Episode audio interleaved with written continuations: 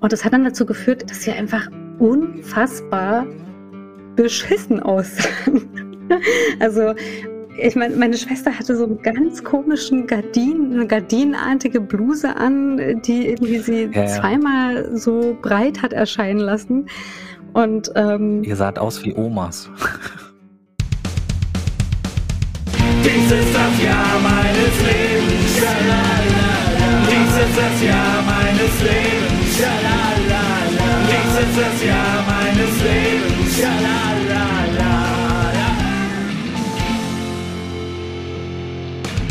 Das Jahr meines Lebens, Folge 1998. Der Podcast mit Christiane Wittenbecher und Patrick Steller. Hallo. Hallo Christiane. Hallo Patrick mit quasi zwei Menschen, die befreundet sind, die sich seit ein paar Jahren kennen und vor einiger Zeit beschlossen haben, gemeinsam Podcast zu machen, um gemeinsam auf ihrer beider Leben zurückzublicken. Ein Leben, das im Jahre 1983 begann und immer noch läuft. Zum Glück. noch. In dieser Folge beschäftigen wir uns, wie ich es gerade schon mal angekündigt habe, mit dem Jahr 1998. Das ist das Jahr, in dem wir beide 15 Jahre alt wurden. Und es ist wieder einmal eine Menge passiert. Es gibt Geschichten zum Lachen. Es gibt Geschichten zum Mitweinen und Leiden.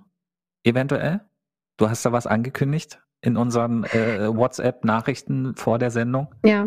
Es gibt auch Geschichten, in denen man sowohl lachen als auch weinen kann oder in denen man sich nicht entscheiden kann. Stichwort I did not have sexual intercourse with Monica Lewinsky. Das ist doch eine super Überleitung. Bevor wir uns unsere persönlichen Geschichten erzählen, so wie ihr es auch gerne hören möchtet, liebe Zuhörerinnen und Zuhörer, geben wir euch einen kurzen Überblick über das Jahr 1998, was dort passiert ist. Und am besten fangen wir mit der musikalischen Seite des Lebens an, denn das ist ja eigentlich immer das Spannendste, welche Hits in diesem Jahr äh, en vogue waren. Chrissy, du wirst dich wundern und wirst auch mitschunkeln und wirst am Ende wieder sagen, es war viel zu kurz. Und ey, da fällt mir ein Folgendes. Ich schwöre.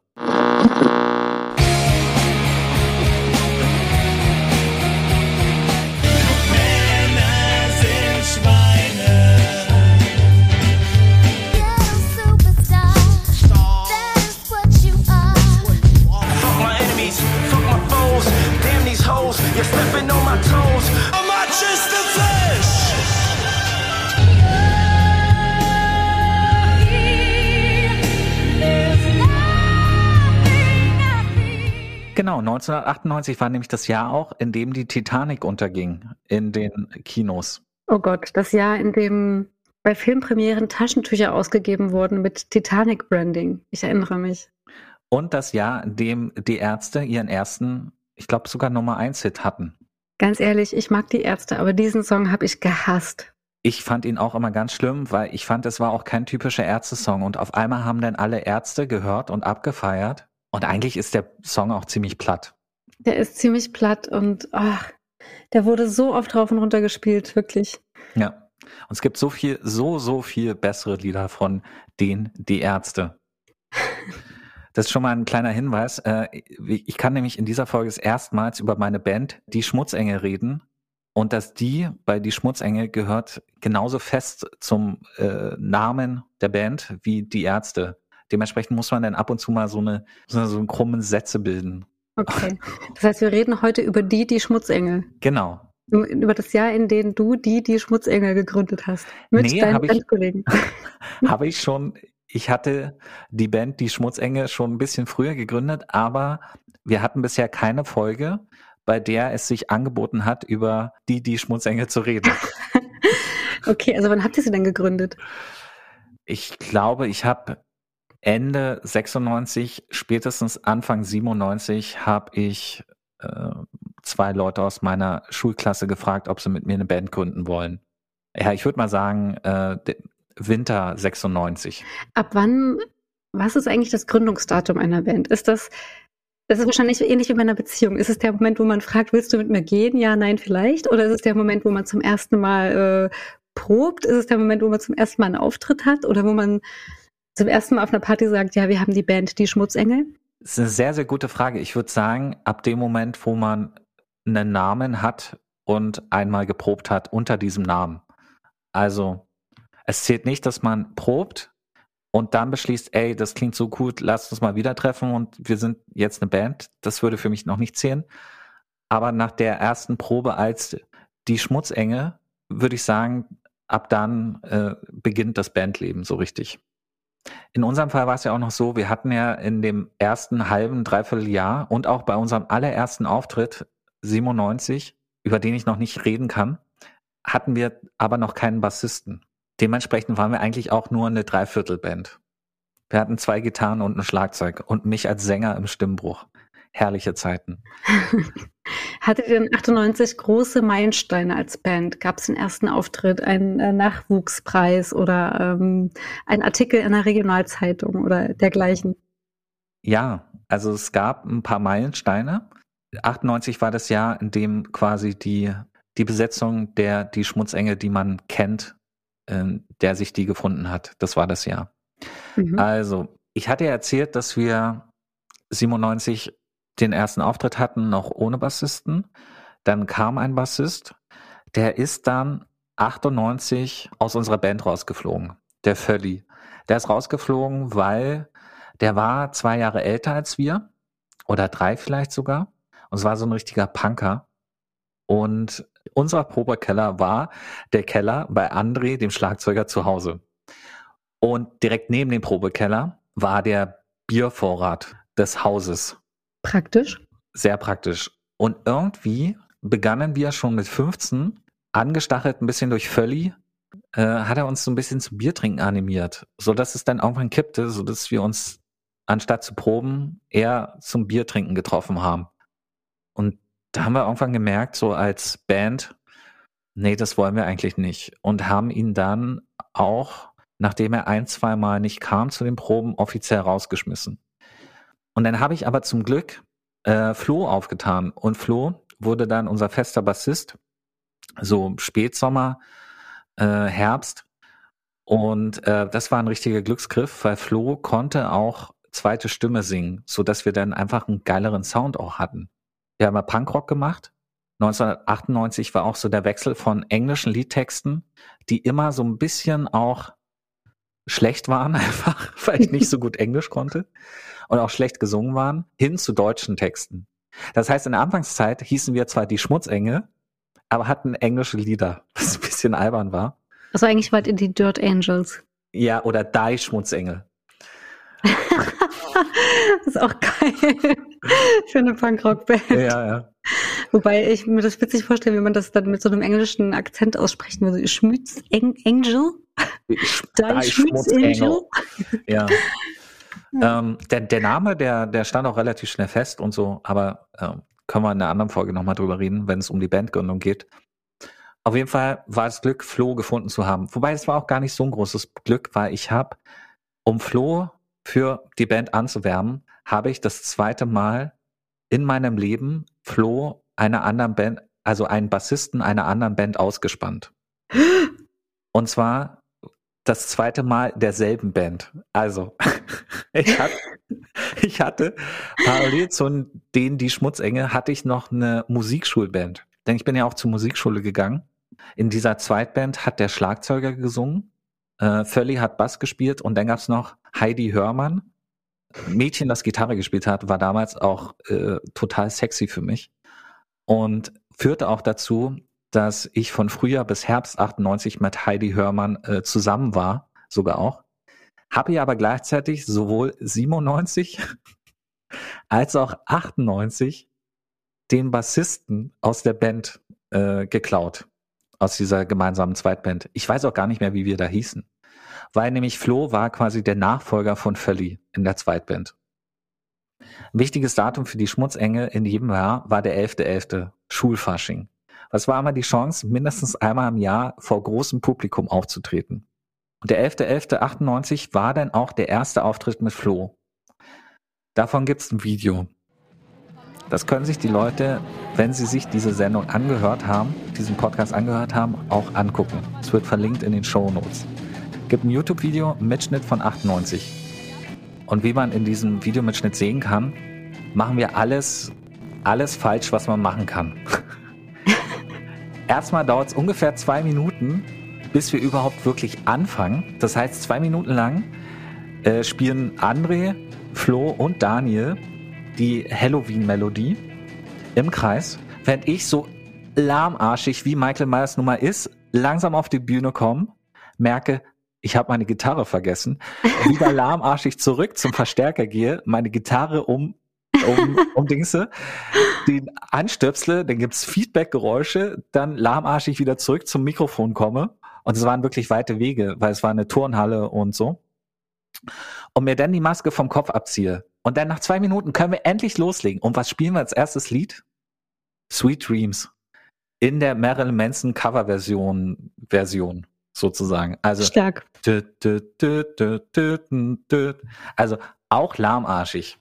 Das heißt, die ersten sieben Minuten des Auftrittes bestanden aus zwei Minuten Intro und fünf Minuten Sweet Dreams Marilyn Manson Version. Die Leute haben natürlich trotzdem geklatscht und erst dann kamen noch zwei schmissige Lieder und zwar Video Killed the Radio Star. Richtig schlimm von mir gesungen, weil, wie gesagt, Stimmbruch und ich habe die hohen Töne einfach nicht getroffen. Ursprünglich geht das Lied ja so, Video Killed the Radio Star, ne? Mhm. Und ich habe ungefähr das gesungen. Video Kids Radio Star. Also so, ja, einfach nur so auf einer Höhe und noch nicht mal die richtige Höhe, sozusagen. Und dann noch äh, von Roy Orbison, Pretty Woman. Da, da, da, da, da. Klingt alles viel cooler, als es in Wirklichkeit war, wenn man sich das wieder anguckt, denn, also, ja, ich schäme mich da immer so ein bisschen. Und hat sich das mit eurem Punk-Image vertragen, dass ihr solche Coverversionen gespielt habt? Die haben ja dann immer so punkig gespielt. Ah, okay. Also, ne, bei, bei, bei so einem Schulfasching kannst du natürlich keine eigenen Nummern spielen. Da musst du ja Coverversion spielen. War, ich meine, immerhin, ja, die Coverversion ein Jahr früher war noch ein bisschen besser, als wir mit Völli den ersten Auftritt hatten. Aber da müssen, können wir erst in der Folge 97 drüber reden. Naja. Bin gespannt auf das Video. Stark. Auf, auf jeden Fall war das halt der Kickstart äh, für, für die Schmutzengel, wie man sie dann kennt. Und ähm, genau. Mhm. Spannend. Also ich muss sagen, also für mich war das Jahr 1998 ja auch ein sehr musikalisches, also mit einem musikalischen Highlight, aber leider nicht so cool wie bei dir, ne? Ähm, bei mir bestand es dahin, dass ich in den Schulchor eingetreten bin. Oho. leider nicht so rockig und ähm, ja, mit Coolness-Faktor, sondern eher, ähm, weiß ich nicht, mit auf die Mütze Krieg-Faktor. War dir nicht gut oder, oder hast du schlecht gesungen oder wer hat dir auf die Mütze gegeben? Nein, es, natürlich hat uns keiner auf die Mütze gegeben, aber es ist jetzt nicht so, was man irgendwie so stolz ähm, erzählt. Ich, ich bin im Schulchor, wie äh, ich hatte eine, eine eigene Punkrock-Band. Aber ja, immerhin ähm, wurde, wurden wir von unserem äh, Musiklehrer gefragt, ob wir in seinen Chor eintreten. Also es war schon eine große Auszeichnung und sogar im, auf dem Zeugnis wurde sogar noch eine ähm, Belobigung ausgesprochen dafür, dass wir uns so im Schulchor engagieren. Ach, deine Schwester hat dann auch mitgemacht im Schulchor? Na klar, wir sind beide als Sopran Engelsstimmen, ähm, nee, beziehungsweise als Alt, Alt und Sopran haben wir beides gesungen, ähm, in den Chor aufgenommen wurden. Und das war das, das Jahr 1998 war ähm, ein Jahr, wo wir auf einer neuen Schule waren, auf dem Domgymnasium in Naumburg, nach, weil wir sind umgezogen. Vorher waren wir ähm, auf einem Gymnasium in einer anderen Stadt. Und wir sind damals in ein Dorf gezogen in der Nähe von Naumburg und ja, waren halt noch sehr schüchtern und ähm, siebten Klasse lief alles wie geschmiert und dann plötzlich neue Umgebung, größere Stadt und ähm, wir waren sehr eingeschüchtert und es war dann, es gab dann irgendwann mal eine Musikstunde und der Lehrer, der hat dann gesagt, ja, Christiane und Stefanie, ihr bleibt mal bitte nach der Stunde noch da. Und wir waren so eingeschüchtert, wir haben fast angefangen zu flennen, ich schwöre. Weil ihr dachtet, ihr kriegt Ärger oder ja, was? Aber, aber echt, ja. Ich dachte jetzt, oh, Mist. Und wir waren äh, so verunsichert, dass wir da wirklich saßen, so wie kleine wie Espenlaub gezittert und Tränen in den Augen. Und dann hat er sich vor uns hingesetzt und gesagt, ja, ähm, ich würde euch gerne in den Chor einladen ähm, vom Domgymnasium. Und äh, die haben auch tatsächlich oft im Dom ähm, Auftritte gehabt und wir waren in, wir haben so äh, Camps gehabt, ähm, also in irgendwelchen anderen Städten, so ein ganzes Wochenende lang und Auftritte und so. Und wir waren dann so erleichtert, aber gleichzeitig noch so unter Schock, dass wir irgendwie, wir waren in dem Moment, glaube ich, einfach nur froh, dass es nichts Schlimmes ist und haben einfach Ja gesagt, ohne richtig zu wissen, was das, was das jetzt bedeutet. Aber ja, war, war auch eine gute Erfahrung. Leider nicht ganz so rockig wie bei dir. ich weiß ja nicht, was ihr so gesungen habt. Ja, wir haben natürlich äh, schon so Standardrepertoire, also Standard deutsches Lied gut, aber wir haben auch manchmal so Popsongs ein bisschen äh, umgewandelt und äh, wir hatten, also dieser Chorleiter, der war wirklich ganz fantastisch. Also der hat eine Art gehabt zu dirigieren, die mich auch heute noch beeindruckt, weil ich da wirklich ganz lebhafte Erinnerungen dran habe. Der hat immer, also du kennst ja diese diese Art, wie Chorleiter oder Chordirigenten sich am Anfang bewegen und ähm, so mit ihren Fingern diesen Notenschlüssel oder dieses genau. Dreieck so andeuten, ja, um den Takt vorzugeben. Und der hat ähm, also zwei Dinge kann ich mich an zwei Dinge kann ich mich noch ganz lebhaft erinnern. Zum einen hat er uns immer so extrem angelächelt, weil wir, wenn wir alle konzentriert waren, hatten wir immer sehr ernste Gesichtsausdrücke. Man könnte auch sagen resting bitch faces. und ähm, er hat dann immer uns extrem angelächelt, damit wir uns dran erinnern. Und er hat das so toll gemacht äh, und so ansteckend, dass wir dann wirklich alle gestrahlt haben und immer eine, ähm, wahrscheinlich alle eine tolle Ausstrahlung hatten. Und das andere, was er immer gemacht hat, ne, ich komme ja aus Sachsen-Anhalt, wie du, Mhm. Und da gibt's ja so eine, ja, so eine Konsonantenschwäche, würde ich mal sagen. Also so diese ganzen spitzen, äh, stimmhaften Konsonanten, weiß nicht, wie man das wirklich nennt, also diese ganzen starken Konsonanten, die konnten wir nicht gut oder die wurden oft vernuschelt oder verschluckt. Und deswegen mussten wir mit ihm immer ganz stark Peteks und so weiter ähm, trainieren und mussten zum Beispiel immer bei Stille Nacht das T immer besonders laut aussprechen, damit es auch vernommen wurde. Ähm, ja, und er war einfach sehr positiv und äh, fröhlich und einfach ein wirklich ansteckender, toller Mensch. Hm. Ja, klingt so. Ich, ich meine, du strahlst ja auch gerade, wenn du das erzählst. ja, das war mein musikalisches 1998. Bevor wir jetzt die Musik als großen Themenkomplex für dieses Jahr ähm, hinter uns lassen, ich habe noch eine musikalische News aus diesem Jahr und zwar, wir hatten nicht nur den ersten Auftritt mit, mit Flo, sondern in dem Jahr haben wir auch unsere erste CD aufgenommen. Im Dezember. Ich glaube, es war Dezember. Ich, ich habe das Datum nicht herausgefunden und habe jetzt auch niemand anderen gefragt. Ich weiß nur, es war kurz nachdem wir diesen Auftritt am 11.11. .11. hatten mit Flo. Haben wir zusammengelegt und sind nach Schöneiche, ist auch so am Rande von Berlin, gefahren in so einen Keller von so einem Dude, der aber richtig geiles Equipment hatte und haben dort innerhalb von zwei Tagen äh, unsere erste CD mit vier Liedern, ja doch mit vier Liedern produziert. Also am ersten Tag vier Lieder aufnehmen und am zweiten Tag äh, abmischen. Mein Vater hat uns beide Tage hingefahren. Es war kalt, es hat geschneit, also war es bestimmt Dezember. Und die e die CD mit den vier Liedern hieß dann die Tod umfallen EP. Da war unser, unser Smash-Hit Kind der Sonne drauf. Chrissy, du hast ja, es gab ja 2019, kurzer Teaser, nochmal ein Reunion-Konzert mit denen die Schmutzengel, das du gefilmt hast. Und da haben wir mhm. unter, anderem, unter anderem auch Kind der Sonne gespielt. Und ich, du erinnerst Hit? dich, ich habe es als großen Hit angekündigt. Interessanterweise habe ich immer gedacht, ich habe dieses Lied erst später geschrieben und ähm, später aufgenommen. Aber es stimmt nicht. Ich habe das 98 geschrieben äh, und zwar für ein Mädchen, in das ich mich schon verliebt hatte, was ich im Sommer kennengelernt hatte über einen gemeinsamen Freundeskreis mit äh, Jungs und Mädels aus einer aus einer anderen Schule, also aus der Schule vom Nachbarort. Ich bin in Telto zur Schule gegangen und ich hatte Freunde, die in Klamachno zur Schule gegangen sind.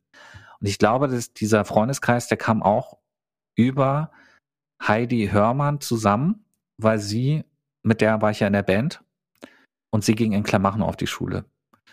Ich, ich glaube, dass sie äh, quasi der, der Klebstoff zwischen uns war, sozusagen. Und da war dieses eine blonde Mädchen, Fanny.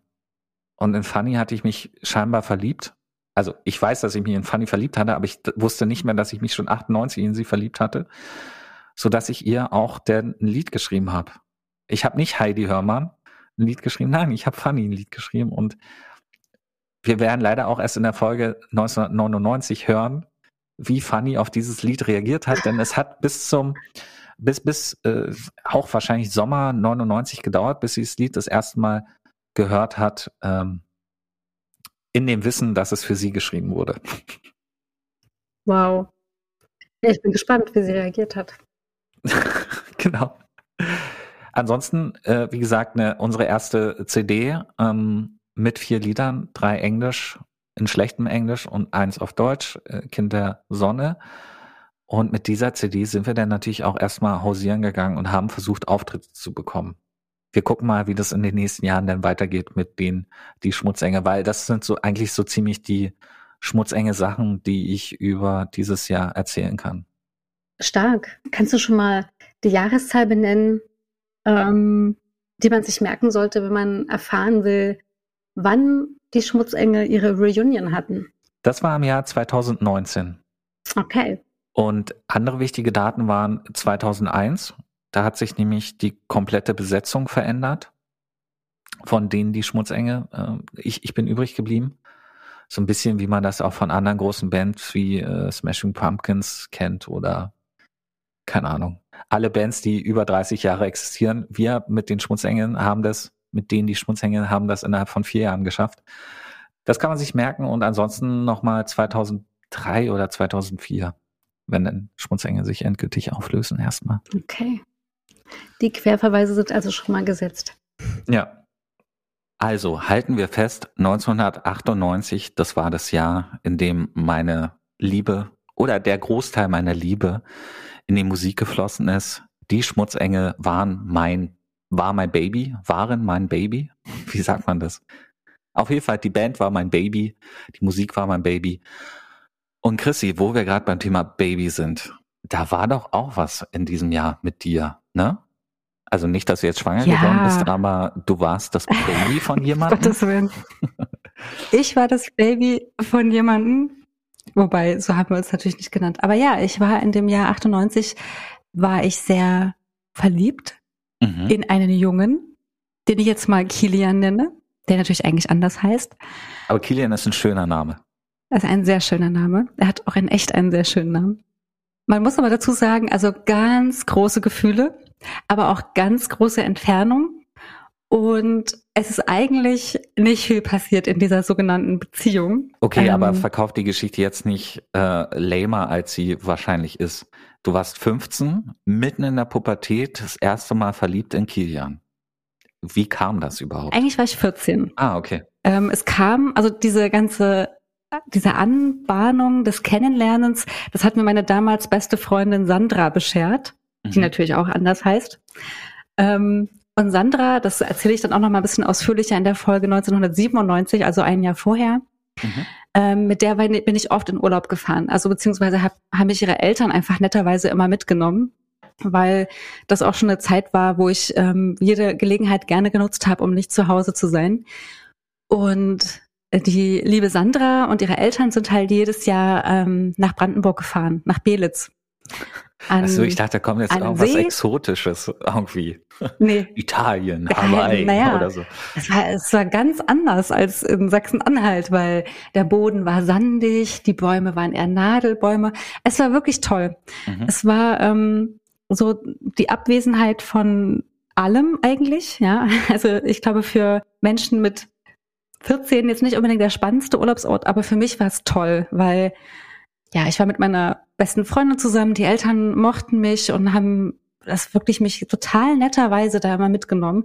Und die hatten so eine Art, die hatten so ein kleines Grundstück, das war richtig grün mit ganz vielen Bäumen, ähm, mitten im Wald quasi, also zwischen Wald und Feld.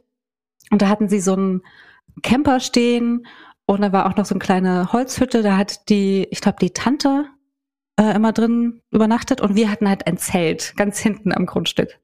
Und es äh, begab sich, dass wir an einem Tag am See lagen und der ausnahmsweise mal nicht ereignisarm und langweilig war, sondern für uns sehr aufregend, weil wir Jungs kennengelernt haben, nämlich Kilian und seinen Bruder. Okay. Ich muss es anders erzählen. Also wir, wir lagen äh, ja jeden Tag an dem See, sind dann mit unseren Klapprädern hingefahren, es war dort baden. Es war es aber so, dass ich an dem einen Tag nicht baden konnte, weil ich meine Tage hatte. Also ich habe irgendwie, ich glaube, ein Jahr vorher meine Regelblutung bekommen. Das erste Mal Menstruation. Und da ist man ja noch sehr unsicher als Mädchen. Und ich habe da halt noch keine Tampons benutzt, ja. Und ich war dann einfach extrem verunsichert. Ich habe gedacht, wenn man das hat, kann man auf keinen Fall baden gehen, ja. Und wir hatten so ein kleines Schlauchboot. Ähm, und dann war das eben so, dass meine Freundin Sandra gesagt hat, okay, dann legst du dich halt ins Schlauchboot und äh, ich bade um dich herum. So ungefähr. So, okay, Spitzenplan, machen wir so. Habe ich mich in dieses Schlauchboot gesetzt und wir waren bestimmt ein, zwei Stunden oder so in dem See baden. Äh, beziehungsweise sie und ich auf dem Schlauchboot. Genau. Und irgendwann also da in, in paar Metern Entfernung waren halt so ein paar Jungs auch im Wasser und da war noch so ein Volleyballplatz und so. Jedenfalls spielten die halt mit einem Ball und dieser Ball, der flog immer so zufällig hoch in unsere Classic. Richtung. Classic, ja, ja. Hm, Classic. Habe ich früher, früher Und- auch oft gemacht. Das ist die klassische Anwendungsmethode. Ja. was soll man auch anderes machen, ne? Wie sonst soll's gehen, ja? Und äh, dann flog der immer dichter in unsere Richtung und da musste natürlich immer geholt werden. So, ha, oh, hi, na, ihr. Und dann kommt man ins Gespräch. Und ähm, Kilian und sein Bruder, die äh, schwammen dann halt so um uns herum und man, man ist ins Gespräch gekommen und irgendwann kam dann auch die Frage auf, sag mal, warum, warum gehst du eigentlich nicht ins Wasser? Okay. Und ich halt noch total verklemmt, "Ah, aus Gründen. Wie? Kannst du nicht schwimmen? Doch, ich kann schwimmen, aber ich kann gerade im Augenblick nicht. Wie? Bist du verletzt oder was? Nein, aber vielleicht so ähnlich. Wie? Äh, hast du irgendwie, bist du gelähmt oder äh, hast du es verlernt oder was? So, nein, wegen Frauenproblem.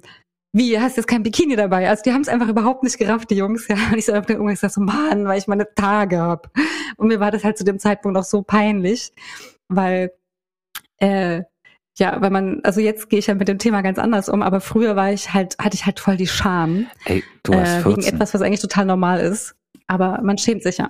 Wie ging es denn dann weiter? Habt ihr irgendwie Telefonnummern ausgetauscht? Habt ihr euch irgendwie verabredet für den nächsten Tag? Ähm, oder war es das schon? War das die große Liebesgeschichte? Nee, erst ist noch was viel Peinlicheres passiert. Die Jungs haben sich dann verabschiedet und wir haben gesagt, ja, wir müssen dann auch mal langsam zurück, ne?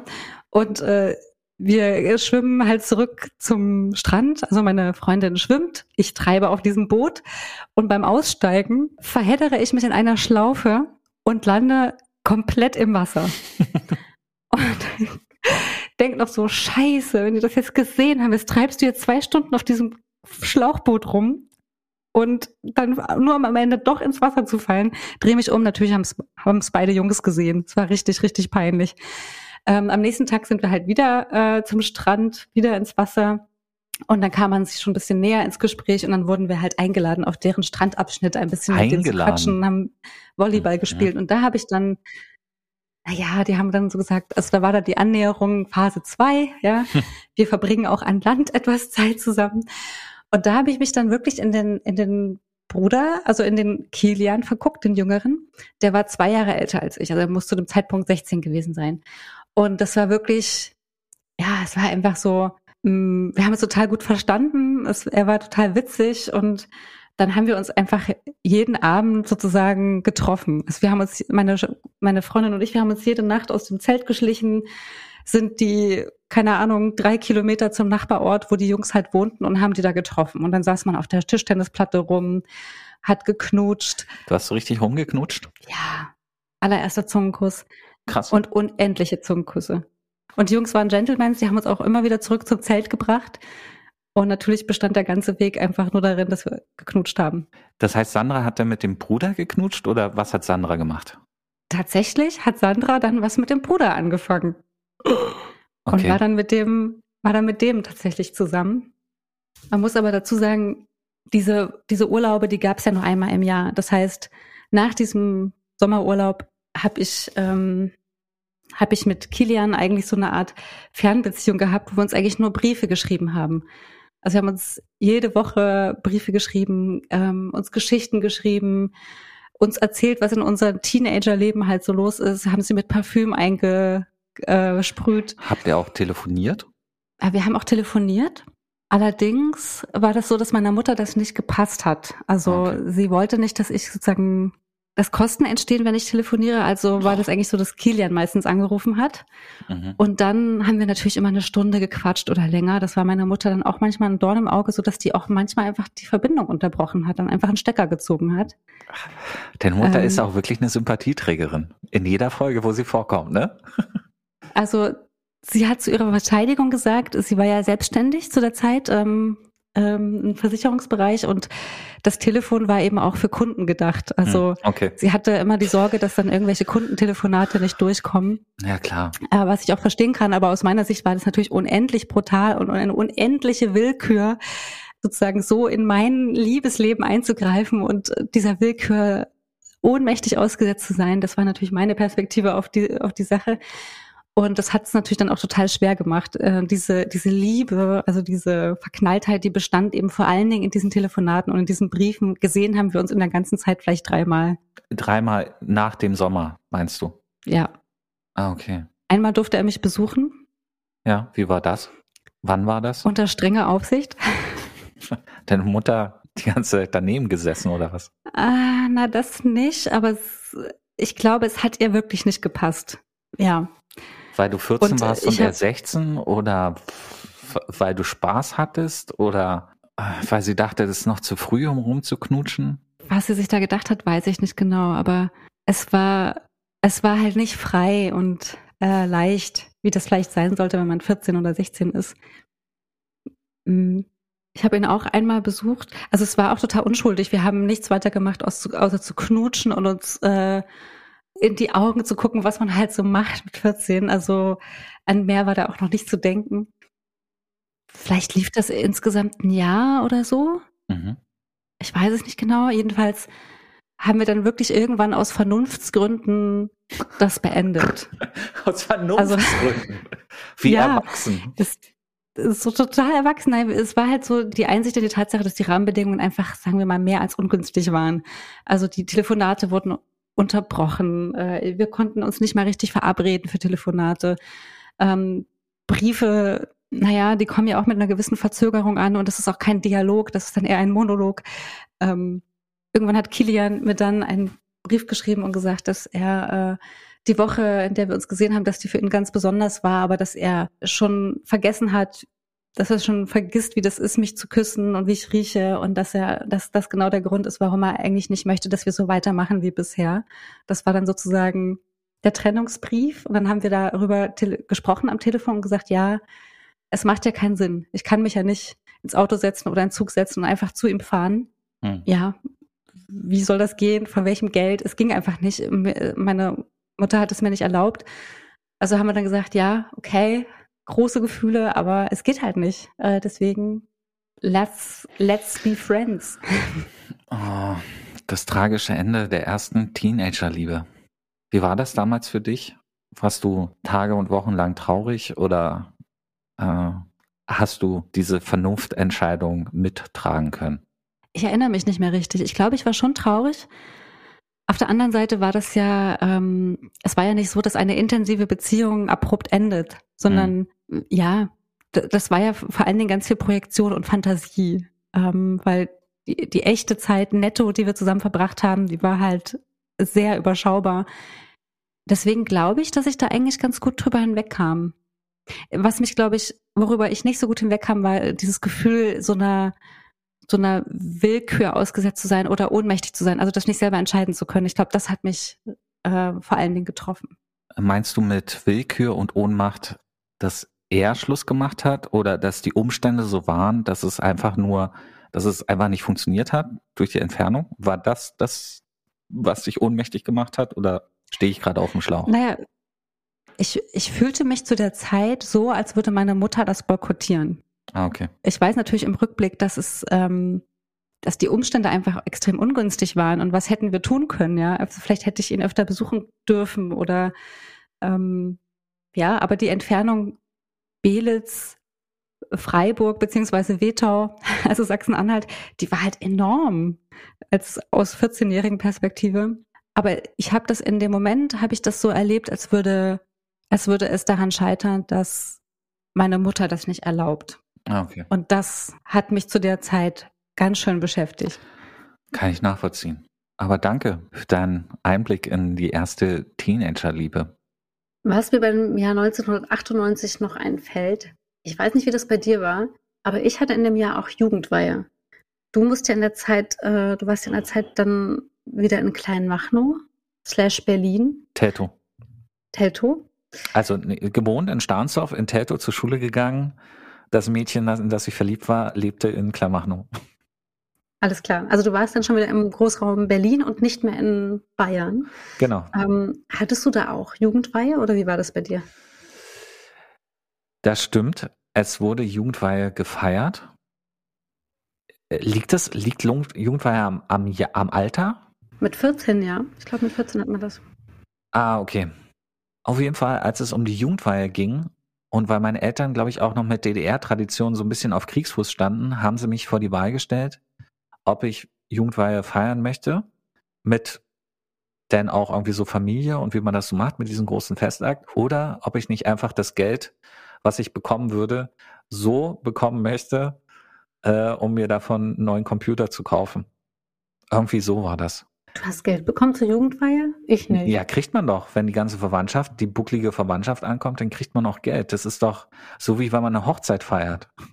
Kann mich daran nicht erinnern, dass wir auch Geld bekommen haben. Ha. Also vielleicht, vielleicht hat, haben wir es bekommen, aber es nicht erfahren. Wow. also ja. dementsprechend habe ich nicht Jugendweihe gefeiert. Ich kann mich nicht erinnern, irgendwo hingegangen zu sein. Ich habe keine Urkunde gefunden bei meinen Recherchen. Ich äh, hatte es auch gar nicht auf dem Schirm, dieses Thema. Ne? Das kommt jetzt so ein bisschen überraschend. Ich dachte, ich hätte mich auf alles vorbereitet, aber auf die Jugendweihe nicht. Ja. ja. das ist mir auch nur durch Zufall in die Hände gefallen, weil ich meine alten Zeugnisse durchgegangen bin mhm. und habe dann diese Urkunde gefunden und dachte, ah, 98, passend. Und dann fiel mir nämlich auch wirklich wieder ein, wie das war. Also es gab einen Festakt irgendwo in Naumburg. Irgendwie war klar, dass man sich schick macht und äh, wir durften sogar shoppen vorher und was einkaufen. Allerdings, wenn wir mit unserer Mutter shoppen waren, war das immer keine sehr erfreuliche kein sehr erfreuliches Ereignis. Es gab immer sehr viele Restriktionen und ähm, sehr enges Budget. Und äh, sie hat auch mitbestimmt, was dann ausgewählt wurde. Also wenn es ihr nicht gefallen hat, dann durften es auch nicht tragen oder nicht kaufen. Und das hat dann dazu geführt, ich habe dir das, Foto, das eine Foto geschickt, dass wir einfach unfassbar beschissen aussahen. also ich meine, meine Schwester hatte so einen ganz komischen Gardinen, eine gardinenartige Bluse an, ja, die ja. irgendwie sie zweimal so breit hat erscheinen lassen. Und ähm, ihr saht aus wie Omas. Ja, und ich mit 14, ne? Also und die Frisur, von der Frisur ganz zu schweigen. Also ja. das war auch so ein, hat unsere Mutter auch vorgegeben, so du kurz, du lang. Ähm, also wir hatten dann beide kurze Frisuren, aber meine Schwester sehr kurz und das sah wirklich ganz schlimm aus. Ähm, und das war einfach nur uns total peinlich, wie wir da rumgelaufen sind. Ähm, und dann sollten, also ich weiß nicht, es gibt so ein Foto von uns, wie wir an einem Pult stehen und eine Rede halten zu zweit. Ich kann mich daran nicht mehr erinnern so richtig. Hm. Aber irgendwie wurden wir wohl dazu genötigt, irgendwie ähm, eine, keine Ahnung, eine bedeutungsschwere Rede zu halten. Und das war, das war natürlich irgendwie ein bisschen, also alles ganz seltsam, weil ähm, zum einen war mir überhaupt nicht klar, was das jetzt bedeuten soll, diese Jugendweihe. Dann war auch von unserer Verwandtschaft, weiß ich gar nicht, wer da überhaupt da war. Kann mich auch nicht erinnern, dass das jetzt irgendwie so ein großes Familienfest war. Und unsere Familie war ja jetzt alles andere als harmonisch. Also wir hatten eigentlich nur Ärger zu Hause. Wir wurden ständig wegen, irgend, wegen irgendwelcher vermeintlicher Vergehen bestraft. Dann durfte die eine mal nicht zur Klassenfahrt, dann durfte die andere mal nicht zur Klassenfahrt oder wir durften beide nicht zur Klassenfahrt oder ähm, weiß nicht, also es war einfach so, es war einfach nur Stress zu Hause. Ähm, das war auch nicht lange her, dass äh, es eine Scheidung gab vorher, also von dem, dem Vater meines Bruders. Mein Bruder ist da schlafgewandelt zu der Zeit. Also es war einfach so eine ganz unangenehme, stressige, stressige, aufgeladene, unharmonische Zeit. Und deswegen passt es irgendwie überhaupt nicht, dass wir da irgendwie noch so eine Rede gehalten haben, in der wir wahrscheinlich noch, weiß ich nicht, unsere Familie oder das Erwachsensein irgendwie als etwas ganz Fantastisches beschrieben haben. Also kommt mir irgendwie total albern vor oder also sehr seltsam im Nachhinein. Aber es gibt eben diese Fotos, die dokumentieren, wie wir da rumgelaufen sind und das war wirklich ganz furchtbar. Also Ähm, vor diesem Hintergrund ist es ein Wunder, dass ich im Jahr darauf mein erstes Mal hatte. ja. Aber das kommt dann im Jahr 1999. Okay, wow, wow, wow, wow. Wobei das teilen wir uns. Äh, ich glaube, ich hatte, doch, ich hatte 1999 auch mein erstes Mal. Wir können schon mal verraten, dass wir es nicht miteinander hatten. Weil wir uns dann noch nicht kannten, aber das wissen die Leute ja von der ersten Folge. Wo du von den Fotos sprichst, die du mir geschickt hast, ja, was soll ich sagen? Ähm, ich find's erstaunlich, wie, ähm, wie ihr euch dann doch noch gemacht habt. Also, ich habe gerade überlegt. Das ist aber sehr diplomatisch. Ja, genau. Also ich meine, ihr saht einfach kacke aus. Aber den, ja, als, danke. zu der Zeit sah ich nicht schön redest, danke. Aber zu der Zeit sah ich auch kacke aus. Und ich glaube, die meisten Teenager sehen kacke aus, so in dieser Phase zwischen 14 und 16, wo irgendwie alles in so ungleichzeitig wächst und so.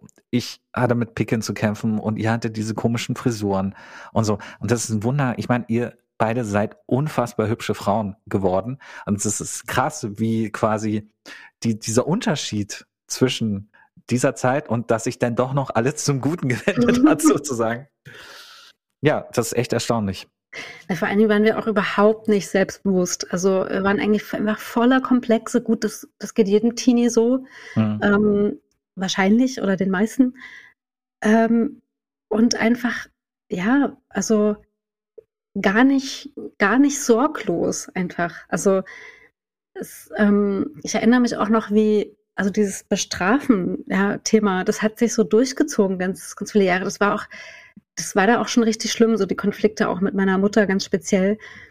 Ähm, und ich weiß noch, ähm, dass sie manchmal auch, ich weiß nicht, ob sie manchmal auch nur darum ging, Geld zu sparen, aber es wurden immer irgendwelche Vorwände gefunden, warum jetzt äh, der eine irgendwas nicht haben darf oder irgendwas nicht äh, bekommen kann. Und ähm, zum Beispiel hat sie uns manchmal auch mit Abendessen bestraft. Also dass dann jemand, einer von uns, kein Abendessen bekommen hat als oh, Strafe nee, für schlechtes ey. Verhalten. Und wir haben dann aber uns gegenseitig immer so Essen ins, äh, ins Kinderzimmer geschmuggelt, weiß ich noch. Ähm, also wir hatten da schon so unsere unsere Tricks. Ähm, ich glaube, das war auch das Jahr, ähm, wenn ich mich nicht irre, ähm, es gab, also meine Schwester und ich, wir haben uns ein Zimmer geteilt. Wir haben ja auch äh, in Veto, also wir haben in, auf einem Dorf gewohnt in der Nähe von Naumburg, ähm, in so einem Haus und da hatten wir die untere Etage. Also es war eigentlich eine Wohnung, aber in einem Haus. Und wir hatten, was halt, ne, also es gab gar nicht genügend Zimmer für alle, weil meine Schwester und ich, wir haben uns eins geteilt. Wir waren da halt 14, 15. Und ähm, der Raumteiler war im Grunde so ein Schrank aus, was früher mal in den Schlaf Schlafzimmer stand mit so einem Spiegelschrank. Und ähm, ich hatte da also oft auch mit meinem Frust zu kämpfen, weil mir das manchmal so, so ungerecht, also weil mir das oft so ungerecht vorkam, wie unsere Mutter uns behandelt hat. Und sie hat auch nicht zugelassen, dass wir uns dann rechtfertigen konnten oder dass wir sagen konnten, nee, aber so ist es doch nicht gewesen oder das hat sie uns quasi immer abgesprochen. Und das hat bei mir dazu geführt, dass ich so eine passiv-aggressive Ader entwickelt habe. Also ich habe dann oft Türen geschmissen zum Beispiel einfach um diesen Frust rauszulassen für diese Ungerechtigkeit. Und natürlich war ich auch, ähm, ja, also in meiner absoluten Teenie-Hochphase, ja, wo man eh mit Hormonen und schlechter Laune zu tun hat. Hast du den Spiegelschrank kaputt gemacht? Nee, anders. Ich habe die, die Tür einfach ein paar Mal zugeschmissen und als Reaktion darauf hat sie mir dann die Tür ausgehängt. Und das führte aber dazu, dass man, dass ich keine Privatsphäre mehr hatte, weil man immer vom Flur oder vom Wohnzimmer aus in mein Zimmer gucken konnte und durch den Spiegelschrank auch in die eine Ecke des Zimmers, in der halt mein Bett stand und alles. Das heißt, ich hatte so, ja, ich hatte irgendwie das Gefühl, ich bin quasi in so einem panoptischen Zustand und ähm, ich glaube, das hat bei mir auch einen kleinen, eine kleine Detscher irgendwie hinterlassen, würde ich mal sagen. Ach, Bestimmt. Ey, oh, ja. oh, ist das, das ist zu so schlimm. Soll ich das lieber nicht Nee, das ist alles super. Also ich meine, du bist ja irgendwie, du hast es ja überlebt und es gehört zu deinem Leben dazu. Aber deine Mutter sollte mir nicht über den Weg laufen. Not ich habe keine Ahnung. ne, die wird, da wird, die wird wahrscheinlich eine interessante andere Sicht auf die Dinge haben und wenn man sie einladen würde, würde sie wahrscheinlich ganz andere Sachen erzählen. Oh ja, mit Sicherheit. Weil ich glaube, so ein Verhalten kann man auch nicht durchziehen, weil man es sich nicht irgendwie vor sich rechtfertigen kann. Aber es tut mir halt immer in der Seele weh, wenn ich sowas höre, weil ich glaube, das ist so. Ich kann mir gar nicht vorstellen, dass ihr solche Arschlochkinder gewesen seid, dass so ein Verhalten äh, gerechtfertigt wird. Und von den Eltern kann man ja schon erwarten, dass sie sich erwachsen verhalten in solchen Situationen. Gerade mit so ein paar renitenten Teenagern an der Backe. Also Arschlochkinder waren wir mit Sicherheit nicht. Ich würde aber auch nicht sagen, dass wir einfach waren, weil wir waren halt zu zweit. Und ich glaube, das ist für, das kann für manche Menschen auch ähm, anstrengend sein, wenn da zwei quasi immer wie so ein Team auftreten. Ja, aber ich glaube, besonders glücklich waren wir in der Zeit nicht. Aber ich bin total dankbar, dass auch, auch gerade in der Zeit, dass ich da meine Zwillingsschwester hatte, weil ähm, wir haben halt, konnten uns gegenseitig immer vergewissern, ja, ähm, das ist wirklich doof, was gerade passiert. Oder ja, man, manchmal zweifelt man dann ja schon in seiner eigenen Wahrnehmung, wenn ein quasi immer das Recht abgesprochen wird, eine eigene Meinung zu haben oder was an, Dinge anders zu sehen. Und das hat schon sehr geholfen, dass ich mich dann immer mit ihr vergewissern konnte, so, wie hast du das denn erlebt? Ah, okay, du siehst es ähnlich, alles klar, ich bin vielleicht doch nicht gestört oder so.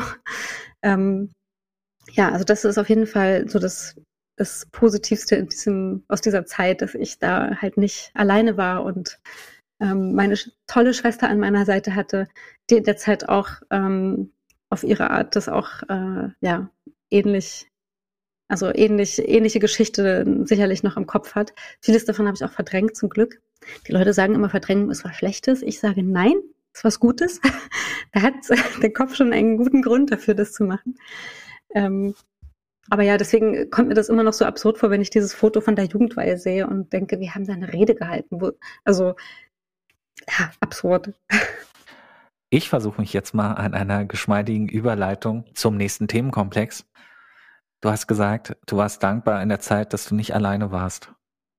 Ich war ja 1998 auch nicht alleine.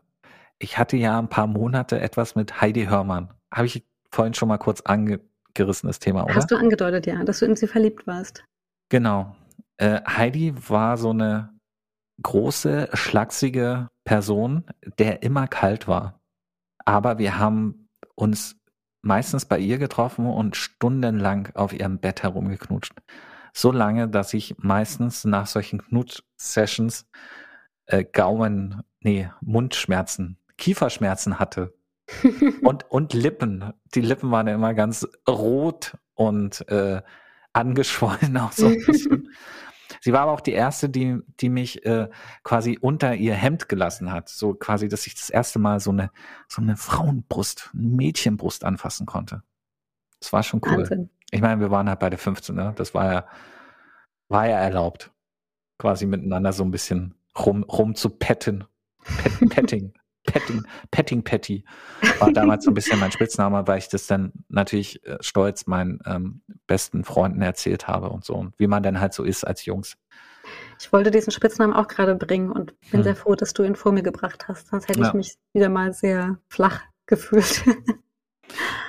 Auf jeden Fall, ich habe ja gerade erwähnt, wir waren sehr oft bei ihr, was daran lag, dass meine Eltern beide immer quasi im Homeoffice gearbeitet haben. Also nicht, nicht immer, aber meine Mutter war ja Schneiderin und hatte ihr Atelier quasi zu Hause. Und mein Vater hat so einen, so einen Baustellenjob gehabt, also mit, ähm, wie nennt man das, so Garagentore und Fenster. Also nicht selber bauen, sondern äh, Bauprojekte leiten und Sachen verkaufen, so Vertrieb. War mhm. immer viel mit dem Auto unterwegs, aber äh, morgens, abends, mittags auch, wenn er Zeit hatte und wenn die Reisen nicht so weit weggingen, dann war er halt zu Hause in seinem Homeoffice, wie man das heutzutage nennt. Und dementsprechend haben wir uns natürlich immer bei Heidi getroffen, um dort in Ruhe miteinander rummachen zu können. Naja. Aber es war dann auch irgendwann langweilig und dann ging es irgendwie auseinander. Weil ich war ja auch so ein bisschen schon heimlich in Fanny verliebt, hat uns aber nicht dazu abge davon abgehalten, an Silvester, den wir interessanterweise, also den Tag haben wir interessanterweise bei André verbracht, dem Schlagzeuger, auch im Proberaum. Ich glaube, wir haben sogar abends Musik gemacht, haben ein paar Leute eingeladen. Unter anderem war auch Heidi dabei. Wir waren schon nicht mehr zusammen. Und irgendwie haben wir dann alle zehn, zwölf Leute im Proberaum übernachtet. Wie das so kennt, so ein bisschen mit Schlafsäcken. Und Heidi lag auf der Couch und ich lag neben der Couch und dann fiel ihre Hand in der Nacht aus Versehen so runter in mein Gesicht und fing an, mein Gesicht zu streicheln. Und dann habe ich mich aufgesetzt und ich schwöre, ich wollte nur gucken, was da los ist. Und dann packt die mein Gesicht und küsst mich. Mhm. Und dann dachte ich, ja, okay, küsse ich halt zurück. und dann haben wir nochmal die, diese eine Nacht so rumgeknutscht, ohne dass irgendwas, ne? Und haben dann am nächsten Morgen drüber geredet, glaube ich.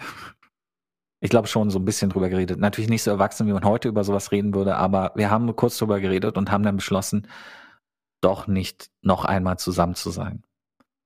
Sodass sie dann 1999 quasi sich den nächsten geschnappt hat aus der Band und dann eine Zeit lang mit Daniel zusammen war, dem zweiten Gitarristen. Das ist das aber nichts ausgemacht, weil ich war ja in Fanny verliebt. Patrick, apropos Sex oder soll ich besser sagen beinahe Sex? Wir müssen natürlich noch über den größten Skandal von 1998 sprechen. Ah ja, stimmt, stimmt. Weltgeschehen wollten wir ja einflechten. Ja. Ein, Monika Lewinsky? Der berühmteste Blowjob der Welt. Mm. Monika Lewinsky und Bill Clinton. Ich wusste zu der Zeit noch gar nicht, was ein Blowjob ist, ne? Wusstest du damals schon, was ein Blowjob ist? Nee, erst dadurch. Erst dadurch. Wow. Was für, was für eine krasse Geschichte. Also ich meine, ich war da 15 und habe da noch nicht so intensiv die Nachrichten verfolgt, aber das war ja wirklich all over the news, wie man sagen würde. Kannst du dich daran noch erinnern, was da passiert ist? Ähm, oder war das eher so im, im Hintergrund nicht so richtig präsent bei dir?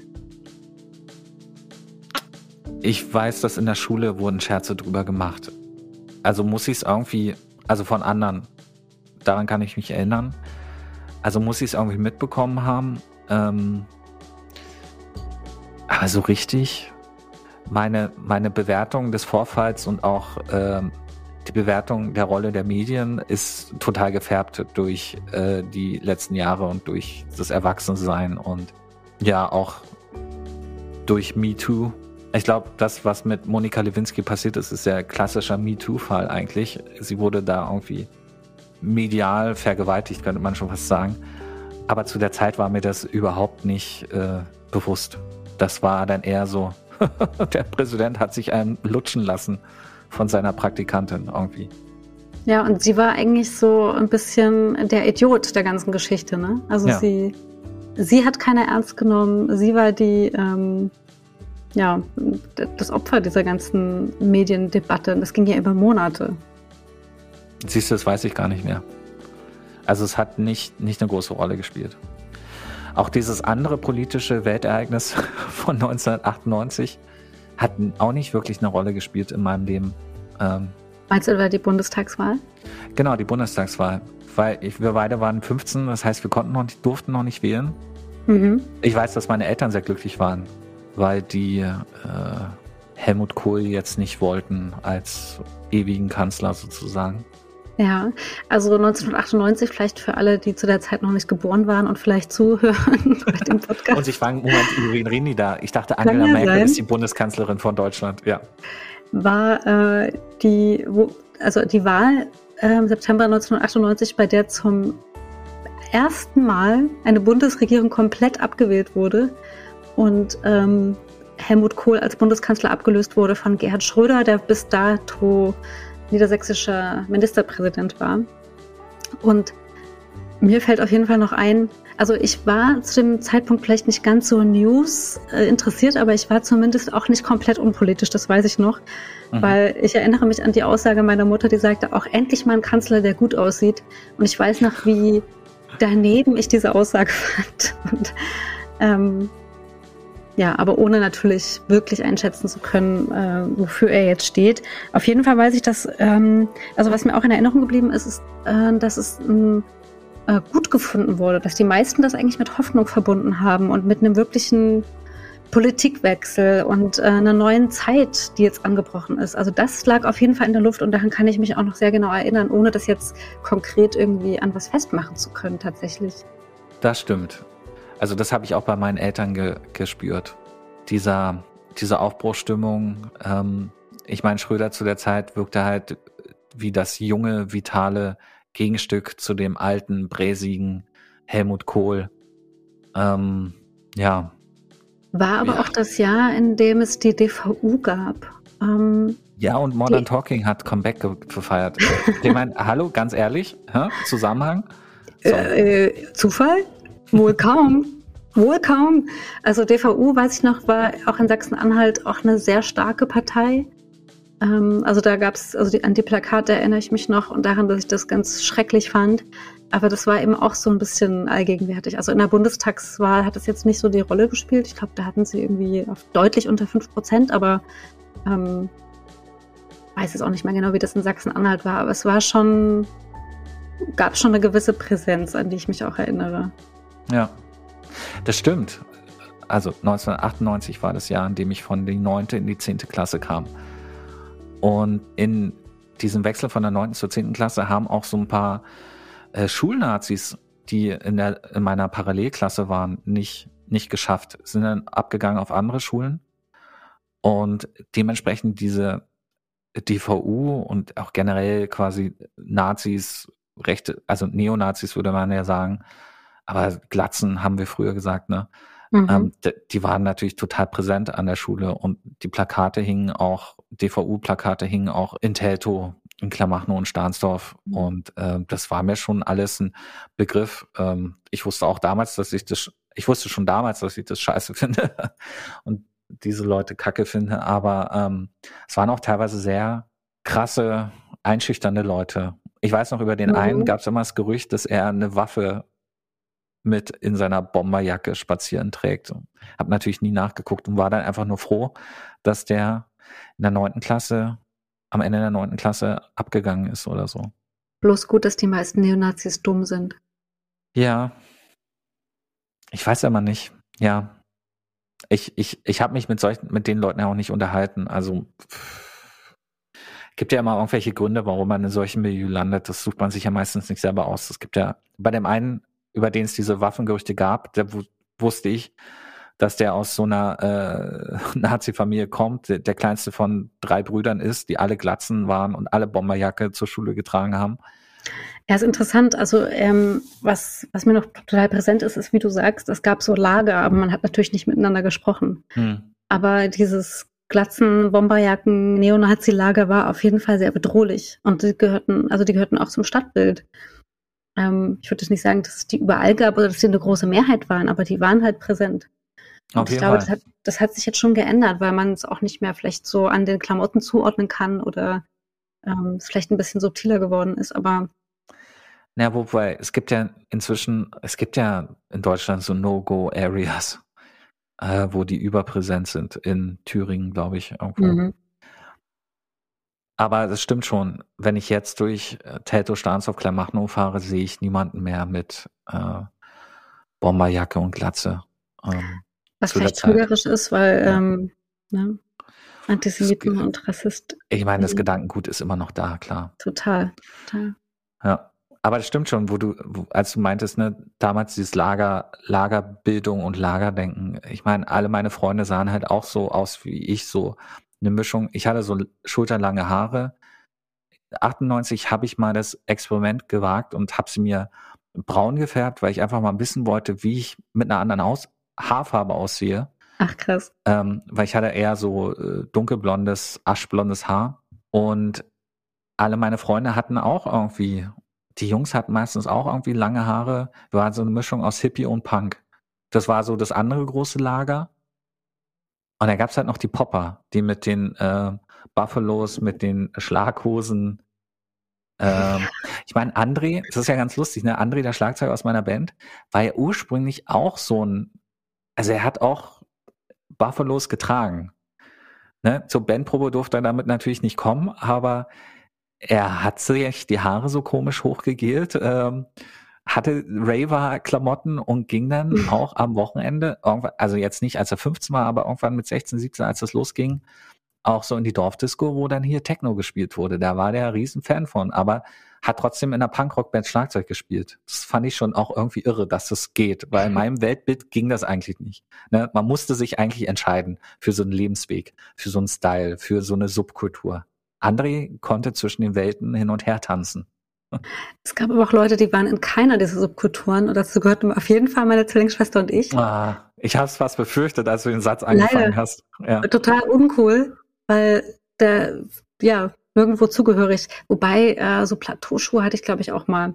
Plateausandalen, fand ich total schick. Aber von Buffalo, das war das Wichtige. Nee, Ne? natürlich nicht. Wir haben ja keine Markenklamotten. Eastpak-Rucksäcke, das war ja auch noch so ein Erkennungszeichen für die Popper und Techno-Leute. Ja, nee, das, also Marken gab's nicht. Während ich so einen alten Armee-Rucksack hatte mit äh. Aufnähern und bemalt und so. Hm. Den gibt's auch immer noch. Halb zerfallen, Ja, aber den gibt's noch. Mhm. Ja. 98 war auch das Jahr der Fußball-WM und ich muss sagen, Fußball-WM 98 ist so eine Fußball-WM, die auch irgendwie sich nicht in mein Gedächtnis festgesetzt hat. In Mainz auch nicht. Ja. Eher Formel 1, weil das bei uns zu Hause dann also ständig lief, ähm, was Ah. mich immer total gelangweilt hat. Ich find, es gibt keinen langweiligeren Sport als Formel 1. Das ist für mich noch nicht mal Sport. Wirklich. Etwas, was ich überhaupt nicht verstehe. Ah. Wie stehst du dazu? Habe ich dich jetzt beleidigt? Aus Versehen? Nee, ähm, Formel 1 spielte eine Zeit lang auch eine Rolle in meinem Leben, ähm, aber später, noch nicht 98. Also glaube ich nicht, dass ich das damals schon geguckt habe. Ich habe es später geguckt, da kommen wir noch in anderen Folgen dazu, weil da gibt es dann auch eine krasse Nahtoderfahrung. Ähm, in dem die Zusammenhang. Okay. Tatsächlich die nächste. Ist die einzige Nahtoderfahrung, die nicht mit Wasser zu tun hat. Wow, allein schon, dass du mehrere davon hattest, ist schon krass. Ja, das hatte ich doch bei der 89er, bei der ersten Folge erzählt, dass ich Ja. ein paar Mal äh, hätte mich das Wasser dahin gerafft sozusagen. Es gab aber quasi ein, ein, eine krasse Sache, bei der ich hätte, also wirklich mit dem Leben davon, durch, nur durch pures Glück mit dem Leben davon gekommen bin, was mal nicht mit Wasser zu tun hatte. Hatte quasi mit der Formel 1 zu tun. Okay. Aber das in, in dem Jahr wurde ja Mika Häkken Formel 1 Weltmeister und nicht Michael Schumacher, sehe ich gerade. Also du, ich meine, das wusste ich gar nicht mehr. ja. Aber wo du gerade von äh, Leben und Nahtod gesprochen hast, weißt du, was 1998 auch für ein Jahr war?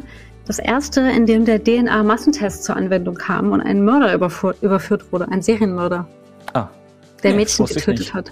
Ja, DNA war ein Ding, 1998. Und da können wir dann vielleicht in den nächsten, Jahr, in den nächsten Folgen noch drüber sprechen. Ähm, NSU war ja auch in den 90ern und in den Nullerjahren sehr aktiv. Und da gab es ja auch eine ganz große Ermittlungspanne, ausgelöst durch den, oder beziehungsweise unter Einbeziehung eines DNA-Tests mhm. oder von DNA-Spuren. Also es war die Zeit, in der man angefangen hat, auch mit DNA-Spuren zu ermitteln zum ersten Mal. Hm. Bis dahin gab es das noch nicht. Jetzt ist das ja so ähm, allgegenwärtig und selbstverständlich, aber das war tatsächlich 98 zum ersten Mal. Erinnerst du dich noch an Nachrichtenbilder, wo dann immer mal wurden bestimmte Leute aufgerufen, zum DNA-Test zu kommen und dann gab es so Speichelproben mit Wattestäbchen Ah, in der ja, Wange doch, doch, und so. Doch, doch, doch, daran erinnere ich mich. Mhm. Das war in den Nachrichten, ne? Stimmt, Ja. stimmt. Das war, das waren Ende 90er. Ja.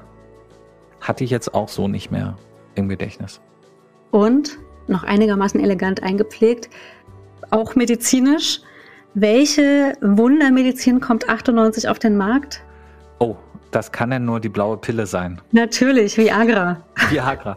98 war das. 98. Ich weiß auch, dass wir da äh, im, auf dem Schulhof Witze drüber gemacht haben. Ja, bei uns auch, definitiv. Und ich weiß sogar, und irgendwann, garantiert nicht 98, aber in einem der späteren Jahre, aber noch zu Schulzeiten, wurde auf dem Schulhof auch mit Viagra gedealt. Das weiß ich noch. Was? Auf dem Schulhof? Ja, Was will man denn als junger hm, ich glaube, man wollte es einfach mal ausprobieren. Man wollte es einfach mal ausprobieren. Gottes Willen?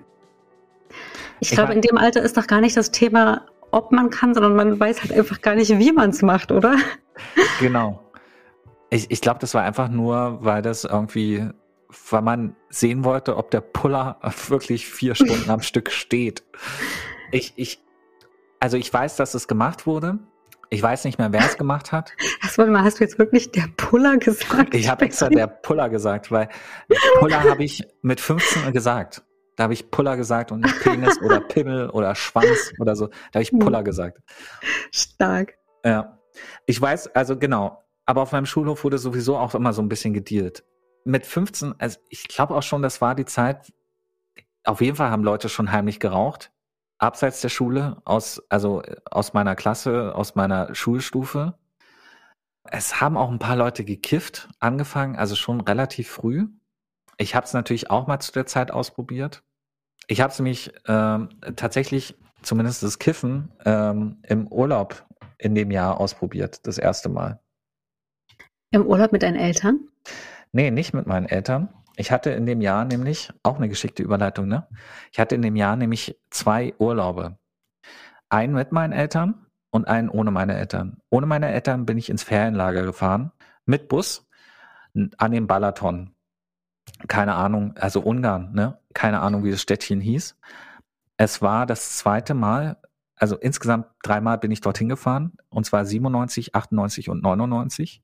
Und die 98er Edition dieses Ferienlagers war eine ziemlich coole, weil es war so, wir waren dort zu fünft oder, äh, doch, wir waren fünf Leute, ne? Daniel, André, ich. Zum Zeitpunkt war völlig schon aus der Band rausgeschmissen. Wir hatten Flo aber noch nicht rekrutiert. Also wir waren quasi wieder in der Dreimann-Band und haben dann noch zwei Kumpel mitgebracht, äh, mitgenommen. Ähm, coole, coole Jungs und so. Und ähm, wir haben dann auch relativ schnell andere Leute kennengelernt und wir, wir haben irgendwie so, so Tür an Tür mit so einer Gruppe Punks aus, ähm, ich muss ja gerade nochmal nachgucken, wie der Ort heißt. Das habe ich mir extra notiert. Schiofok? Oder so ähnlich? Nee, es waren ja Deutsche. Achso, ich dachte, es ist die Stadt in Ungarn, die du meinst. Aus Zerbst. Aus Zerbst. Zerbst in Sachsen haben wir Tür an Tür mit Punks gewohnt.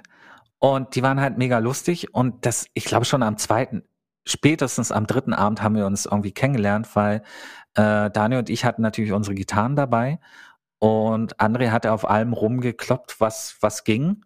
Und dann haben wir uns so hingesetzt, haben ein bisschen Musik gemacht und dann kamen die Punks so an aus dem Nebenzimmer und fanden es voll geil. Und dann haben wir zusammen Bier getrunken und ähm, gibt's halt noch so lauter lustige Fotos, die ich da gemacht habe, irgendwie mit so einer Einwegkamera scheinbar, weil die Hälfte der Fotos ist auch unterbelichtet gewesen.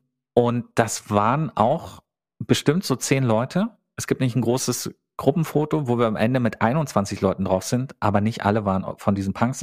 Aber wir wurden quasi jeden Abend immer ein bisschen mehr und haben immer wieder neue Leute kennengelernt und wir waren dann irgendwann halt, das ging zwei Wochen und in der zweiten Woche waren wir halt so ein 20-köpfiger großer Haufen, der irgendwie in entweder alles zusammen oder auch so in kleinen Grüppchen. Ne? Die einen sind in die Stadt gefahren, die anderen sind am Strand rumgehangen, die nächsten haben Beachvolleyball gespielt. Und ich weiß noch, das war einfach so ein geiles Ferienlager. Ich hatte nämlich, genau, so kamen wir ja drauf. Ich hatte im Urlaub, hatte ich Kiffen probiert. Und zwar, es gab Robby, den Betreuer, und der hat, der hat quasi äh, mir einen Shot gegeben. Also er hat quasi mir seinen Rauch in den Mund geblasen. Klingt jetzt ein bisschen homoerotisch, Klingt aber. Ein bisschen sexy, ja. Ja, aber ähm, es war nicht sexy. Aber das hilft halt dabei, sich ans Kiffen zu gewöhnen, weil wenn man es erstmal am Joint sieht, muss man ja husten. Mhm. Und da ich auch nicht geraucht habe, war ich ja so, also wirklich, meine Kehle war jungfräulich. Er war quasi ein Tripsitter. Er hat dich quasi begleitet und schamanisch quasi äh, angeleitet bei der Kon beim Konsum. Nett, genau. sehr nett. Eigentlich schon. Fürsorglich. Er hat einen Zug genommen und ihn mir dann in, in meinen Mund geblasen und ich habe den das dann nochmal inhaliert und dann ausgeblasen. Und diese, durch diese Vorinhalation von ihm war das Ganze halt ein bisschen weicher und habe halt festgestellt, ist nichts für mich. Ja, eine gute Schlussgeschichte, würde ich sagen. Ja, Patrick, wie schaut's aus? Wollen wir den Sack zubinden und unsere letzten obligatorischen drei Fragen stellen? Kennst du sie noch? Nein, liebe Chrissy, ich erinnere die Fragen nicht mehr. Und ich finde es auch Überhaupt gut, dass du Problem. sie dir merkst. ja, ich erinnere sie natürlich noch. Äh, die drei Fragen heißen wie immer, fasse sie kurz zusammen. Was hast du in dem Jahr gelernt? was aus diesem Jahr ist Gott sei Dank endlich vorbei und das Jahr in einem Wort. Also Okay. nochmal der Reihe nach. Was hast du in dem Jahr gelernt, Patrick? Das Jahr 1998 hat mich gelehrt, dass ich bessere Songs auf Deutsch als auf Englisch schreibe. Das war Oh, das Jahr so ein bisschen mit dem Switch, so langsam von, von deutschen zu englischen Songs mit der Band. Das ist eine super Erkenntnis, wenn man die schon so früh hat, finde ich. Ja. Und das hat sich ja auch bis heute für dich so durchgezogen, dass du ja deutsche Texte schreibst und keine schlechten. Also Danke. toll, toll, dass du das äh, da schon entdeckt hast. Also Und was hast du in dem Jahr gelernt? hat auch was mit Musik zu tun, nämlich ähm, mit dem Chor. Ich habe gelernt, dass das richtig Spaß machen kann, wenn man sich anstrengt beim Singen und nicht nur vor sich her singt, sondern wirklich ähm, das ein bisschen professioneller angeht. Und dass es wirklich eine tolle Erfahrung ist, ähm, Auftritte zu haben und Menschen damit glücklich zu machen. Ganz kurze, Fall. ganz kurze Nebenanekdote noch dazu. Wir hatten nämlich nicht nur so Bühnenauftritte, sondern wir waren, wir haben manchmal auch so geile Sachen gemacht, dass wir in so Altenheimen oder Krankenhäusern gesungen haben. Und das ist ja unbezahlbar. Also wie man, wie man Leute einfach äh, für diesen Moment erfreuen kann durch irgendwie äh, einen Kinderchor. Ja, das habe ich gelernt. Herzerwärmt. Schön. Ja, ja, das ist wirklich schön. Patrick, was aus dem Jahr 1998 ist, ist Gott sei Dank vorbei. Ich könnte mir vorstellen, dass du dich da jetzt gerade gar nicht entscheiden kannst. Äh, tatsächlich die Nummer mit den Pickeln. Die kam jetzt nur so ein bisschen am Rande vor, aber das Jahr 1998 war das Jahr, in dem ähm, ich so richtig schlimme Akne bekommen habe. Also nicht nur dieses übliche Teenager-Pickelzeug, sondern wirklich so krasse Akne, dass ich die auch nicht mehr ausdrücken konnte. Ich bin in der Zeit auch regelmäßig zu einer Freundin von meiner Mutter gefahren, die ist Kosmetikerin, damit die quasi mir professionell diese Akne-Seen öffnet. Mega eklig und so, aber es ist, kann man sich nicht vorstellen, wenn man es nicht selber hatte, wie das ist, wenn du fette Picke hast, die du nicht ausdrücken kannst. Und das hat die gemacht, weil sie meinte auch, wenn ich das selber versuchen würde, würde ich, würden Namen zurückbleiben, dann sehe ich aus wie, keine Ahnung, Brian Adams oder so. Und ähm, so dass mir auch ein Medikament verschoben, verschrieben wurde, was ich ähm, genommen habe, ein Jahr lang. Und auf diesem Medikament war ich sogar auch noch, als ich 99, also ein Jahr später, Funny Kind der Sonne vorgespielt habe und gesagt habe, Funny, das Lied ist für dich. Also muss man sich mal Okay. vor reinziehen. Toll. Schön, Ja. dass es vorbei ist. Dass Ja. Pickel jetzt nicht mehr eine allzu große Rolle in meinem Leben spielen. Ja, wirklich fantastisch, dass das vorbei ist. Bisschen uncool, dass du Brian Adams gedisst hast. In den war ich verliebt. Ein bisschen in der Zeit. Aber ich verzeih es dir. Auf jeden Fall cool, dass das vorbei ist für dich. Und was ist für dich coolerweise vorbei? Was coolerweise vorbei ist, hatte ich jetzt im, äh, in der Folge gar nicht wirklich groß thematisiert, aber ich wurde in dem Jahr von meiner Mutter beim Rauchen erwischt. Und dass das dann endlich mal äh, passiert ist, da war ich dann, glaube ich, sehr froh, weil dann war die Heimlichtuerei vorbei. Ich habe ja schon mit 12, 13 meine erste Zigarette geraucht. Ich habe zwar nicht konstant durchgeraucht, aber 98, naja, da haben wir in der Schule, auf dem Schulhof heimlich geraucht. Und ähm, meine Mutter war ja auch starke Raucherin, insofern äh, sie war geschockt und ganz, ganz schwer enttäuscht, aber es war auch irgendwie klar, ja, ähm, mit welchem Argument will sie sich da jetzt eigentlich beschweren? Und dass das dann vorbei war und man es nicht mehr heimlich machen musste und sich nicht mehr 50 Mal die Hände waschen musste, da war ich froh, dass das vorbei war. Das glaube ich. Okay, zum Schluss noch die allerschwierigste Frage. Das Ja in einem Wort, Patrick. Schmutzengel. Oh. Schön. Und bei dir das Wort? Hm. Für was entscheidest du dich? Ich würde sagen, äh, ja, ich würde das Jahr 1998 zusammenfassen mit Familienbeef. Okay. Dann hoffe ich mal, dass die nächsten Jahre, um die wir uns kümmern, ähm, ähnlich spannend und anekdotenreich werden, aber vielleicht mit ein bisschen weniger Beef und mehr, mehr Frieden im Herzen für dich und mich. Chrissy, es ist an der Zeit, quasi das nächste Jahr auszulosen. Allerdings, ich bin sehr gespannt, wohin es uns diesmal wirft. Deine kleine Zeitmaschine, schmeiß sie doch mal an.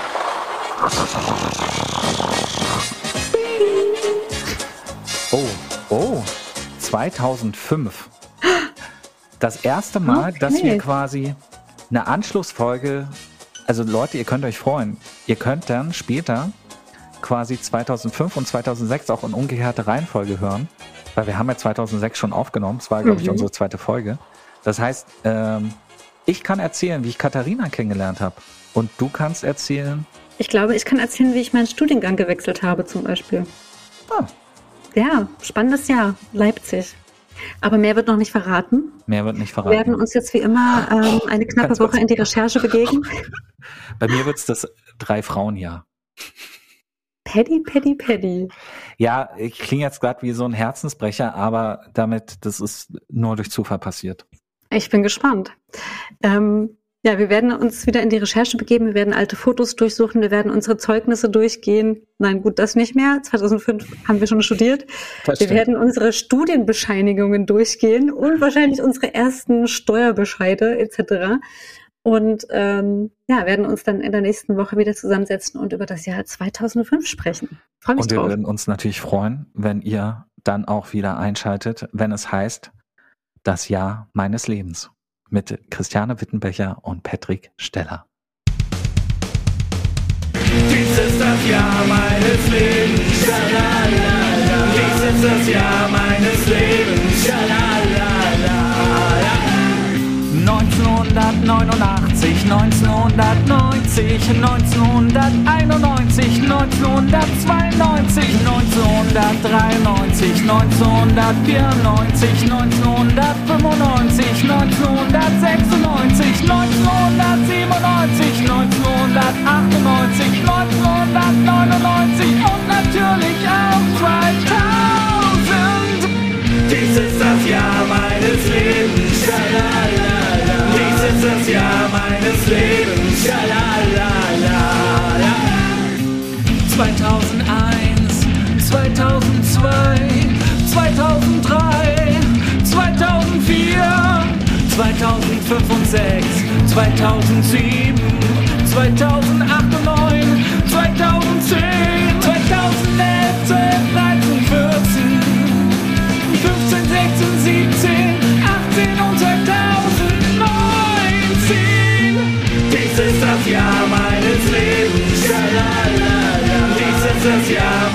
meines Lebens. Schalalala.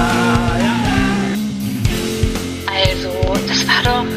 Warte mal, das war. Genau, das war in dem Jahr. Das war 2000. Ähm, nee, warte. 1900, nee, nee, das war schon 2000er. Warte, genau. Das war nämlich in dem Jahr, wo auch. Ähm, 2020, 2021, dann sind wir fertig. Dies ist das Jahr meines Lebens. Schalala. Dies ist das Jahr meines Lebens. Schalala. Dies ist das Jahr meines Lebens. Schalala. Dies ist das Jahr meines Lebens. Schalala.